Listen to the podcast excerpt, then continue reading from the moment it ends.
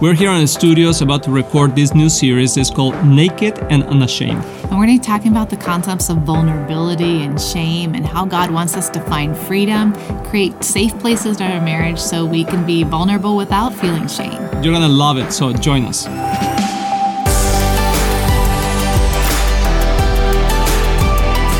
Hello, friends. We are Luis and Kristen, and we are here in our English version of Éxito en la Familia, Success in the Family. And hopefully, you enjoyed this podcast. And we do it so other couples like ours that are bilingual, bicultural, can identify and hablar un poquito de español. Español, English, you just said that like to a speak a a little bit in English and Spanish, and uh, hopefully you enjoy it, honey. Yeah, because it's important that we receive information in our heart language. Even if we're bilingual or bicultural, we often um, identify more with, with one language, maybe in, in even different situations. There might be like a spiritual or emotional things, maybe we identify in one language and then our casual conversation in another language.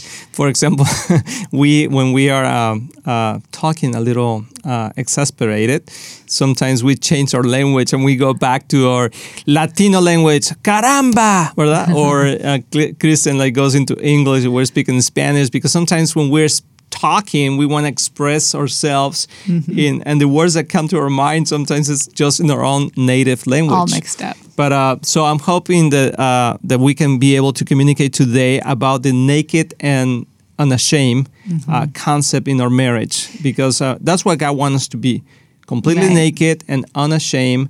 And I think it's important to understand what that means. Yeah, so we see that in Genesis, in the beginning of the Bible, when God creates the world and he creates man. There's a verse there that says in Genesis 2 24 and 25, it says, well, here's 20. Do you have 24? uh, you only have said 25. All right, well, 25 says, Now the man and his wife were both naked and they felt no shame. Hmm. And when we see that verse, we have to think, well, physical nakedness, right? We don't always think beyond that, you know? And so we're thinking, oh, I feel ashamed because I have no clothes on, right? Or that they didn't feel ashamed even without clothes on. Yeah. But it goes way beyond that. And this idea of not feeling ashamed, even if we're talking about an emotional nakedness. Um, so many times we, we feel ashamed about this area in our emotions or things that we're feeling, and we can't even identify why. And it affects other parts of our relationship. It affects the physical, it affects our sexual and intimacy, it affects our spiritual walk with the Lord and with each other. So, how important it is to touch this topic of shame and be able to bring it before the Lord and find healing so that we can be really full and um, plentiful in all of the areas of our relationship. And maybe uh, we as men, we never really uh, thought about that when we were getting married. Like mm-hmm. maybe we just thought like, well, to be naked and just to be free to be ourselves me- mm-hmm. meant just physically, mm-hmm. and we never really went down that way of being emotionally open because we cannot don't really like those kind of words like emotional and spiritual Uh, even it's, it's more insecurity than uh, reality because i mean it is important to be emotional and spiritual open and naked. But uh, sometimes in our lives as men we close down those areas because we don't feel safe. We don't feel uh, uh, safe accepted to be vulnerable. Uh, safe to right? be vulnerable You yes If we think about nakedness, I think the first emotion we're going to sense is vulnerability, right? Mm-hmm, Yes. You, we always have this tendency to want to hide behind something, to feel protected by something, even if it's just clothes. I know. Right? So vulnerability is some is an element of our marriage that the muffin top. You know, you can We're hiding something with, all uh, the with time. the jacket right now. I hope it, you can see it right now. So the, the idea that we we need to feel safe to be able to be vulnerable, and then that vulnerability allows intimacy. So many times we're lacking intimacy in our marriage, and we want to like pinpoint something just uh, physical, right? Oh, I our our intimacy's lacking because we have a lot of kids or because we're not making time. And those are just practical aspects. They're Yes. good, but maybe there's a, an intimacy, a lack of intimacy in your marriage that goes way beyond just the um, cotidiano, no? Yeah, sí. the, those practical things. Every day. Yeah. You see, Kristen was speaking in, Spanish and me in English. Good honey. for us, yeah. right?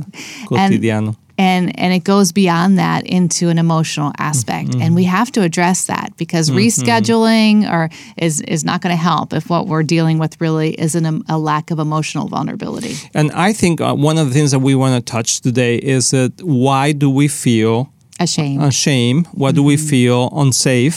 And basically, uh, uh, shame. I mean, what is shame exactly? Yeah, I'm going to look that up. So in the Webster, this is in the Merriam-Webster, it says the definition of shame is an, an emotion caused by the consciousness of guilt or of a shortcoming, mm-hmm. impropriety, susceptibility to that emotion, or a condition of humiliation or disgrace. Mm-hmm, mm-hmm.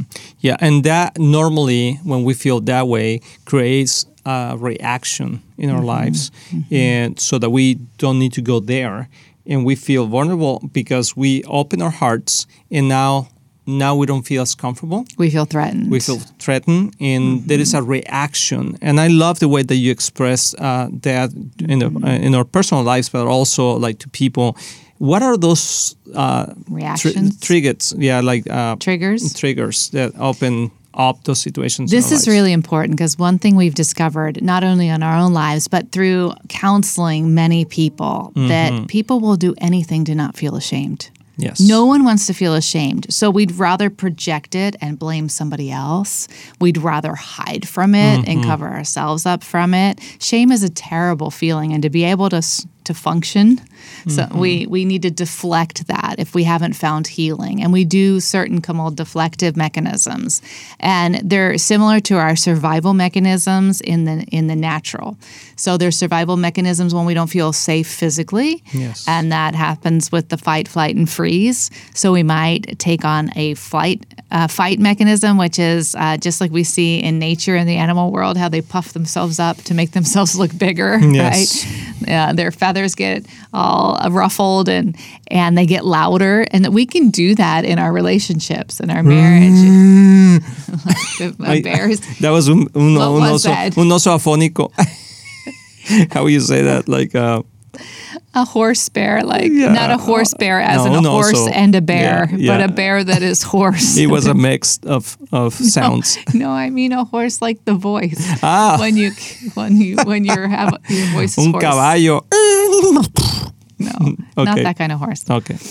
Uh, so like a bear that stands on two feet, right, instead of four to make himself look bigger. So we can do that. We can raise our voice. We can begin to threaten and to insult, and that is it's actually an attempt to intimidate our spouse. Uh, we can do it also with the flight. Um, we see that where they we in nature as well, or in our physical. If we feel threatened physically, we can just take off running. Right, Yeah, that's our that's our exactly. reaction. Well, we can take off running also emotionally in our relationship. Here, I want to I want to say a story, and that used to happen to us in Mexico. Uh, Mm-hmm. A lot. I mean, that that used to be my mechanism of defense, and sometimes in our arguments, that would Yeah. just take leave. off, leave, Just leave the room, leave, the house. yeah, and one time, I mean, I I did it several times, not many, but several. Uh, that um, that we'll have a, a discussion, Mm-hmm. and I would just say, okay, fine, I'm leaving, and I'm leaving just for the moment. I mean, Mm-hmm. I never left the house to never come back, but just like I'm gonna go away and I will go to the movies. I will remember I would just get in my car and and go Mm-hmm. to the movies and spend a couple hours and then come back and just kind of like with my head a little more uh, lighted. But uh, but anyway, uh, it was horrible it was bad. it- he'd leave me there like hablando sola, Mm-hmm. you know, like just talking to myself, and and that is a form of intimidation. yes. Like it's humiliating, actually. Yes. If some if you're talking and you're trying to open up and share your heart, and someone turns around and leaves, Amor, pero es que me estabas regañe y regañe.